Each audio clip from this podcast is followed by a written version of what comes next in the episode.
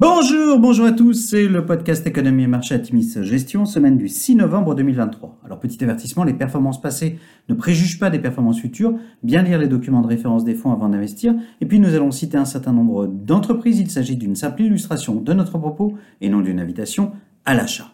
Alors cette semaine nous avons titré Rebond massif.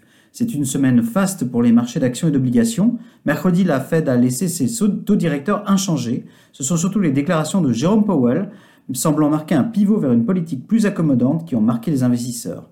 Le président de la Fed a notamment pris ses distances avec le dot plot de septembre, ses prévisions des membres du FOMC qui avaient glacé les marchés. Mercredi également, le Trésor américain a décidé d'augmenter à un rythme plus lent que précédemment ses émissions de titres souverains sur certaines échéances, une modération qui a aussi contribué à faire reculer les rendements souverains. Les taux à long terme se sont nettement détendus. Le 10 ans US, qui flirtait avec les 5% il y a quelques jours, est descendu brutalement à 4,57% vendredi. Du côté des actions, le mouvement était très favorable aux valeurs de croissance. Anticipation d'une pause durable dans la hausse des taux US oblige, l'euro-dollar s'apprécie de 1,57% contre dollar sur la semaine. Les actions se sont de nouveau appréciées à la publication des chiffres de l'emploi américain vendredi. L'économie américaine a créé 150 000 emplois en octobre contre 190 000 attendus et le taux de chômage progresse à 3,9%. Autre élément positif, mais en ligne avec un ralentissement de l'activité globale, malgré le contexte géopolitique, le baril de WTI perd 5,4% sur la semaine à 80,9 dollars. Sur la semaine, très belle semaine, le CAC 40 gagne 3,7%, le SP500 bondit de 5,9% et le Nasdaq de 6,6%.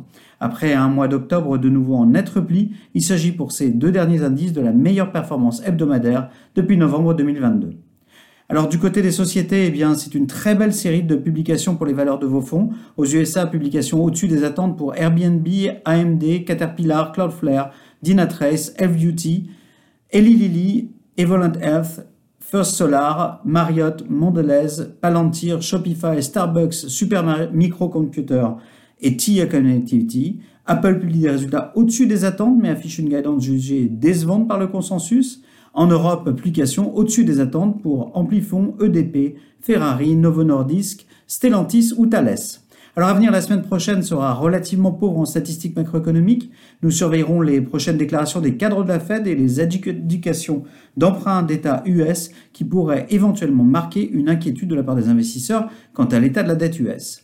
Nous nous rapprochons de la fin du cycle de publication d'entreprises. Sur les 403 entreprises du SP500 qui ont publié leurs résultats au 3 novembre, 81,6% ont publié au-dessus des attentes des analystes sont définitives, un chiffre à rapporter à la moyenne historique située à 66,5%. Indéniablement, la pause dans la hausse des taux des deux côtés de l'Atlantique est une bonne chose qui marque des avancées majeures dans la lutte contre l'inflation. Ces annonces, effectuées à un moment où l'économie ralentit mais où les publications d'entreprises restent bien orientées, créent un basculement vers un climat de confiance. L'indice CBOE de volatilité, le VIX, est en baisse de 30% sur la semaine, au plus bas sur un mois et demi. Le rebond actuel justifie à nouveau d'éviter de se coller au plancher, entre guillemets, quand on a du temps devant soi. Certains investisseurs attirés par les sirènes des comptes à terme ces derniers jours regretteront peut-être d'avoir privilégié le court terme juste avant le rebond. Nous avons légèrement réallongé notre exposition obligataire dans notre fonds Atimis Patrimoine et comptons continuer graduellement en ce sens.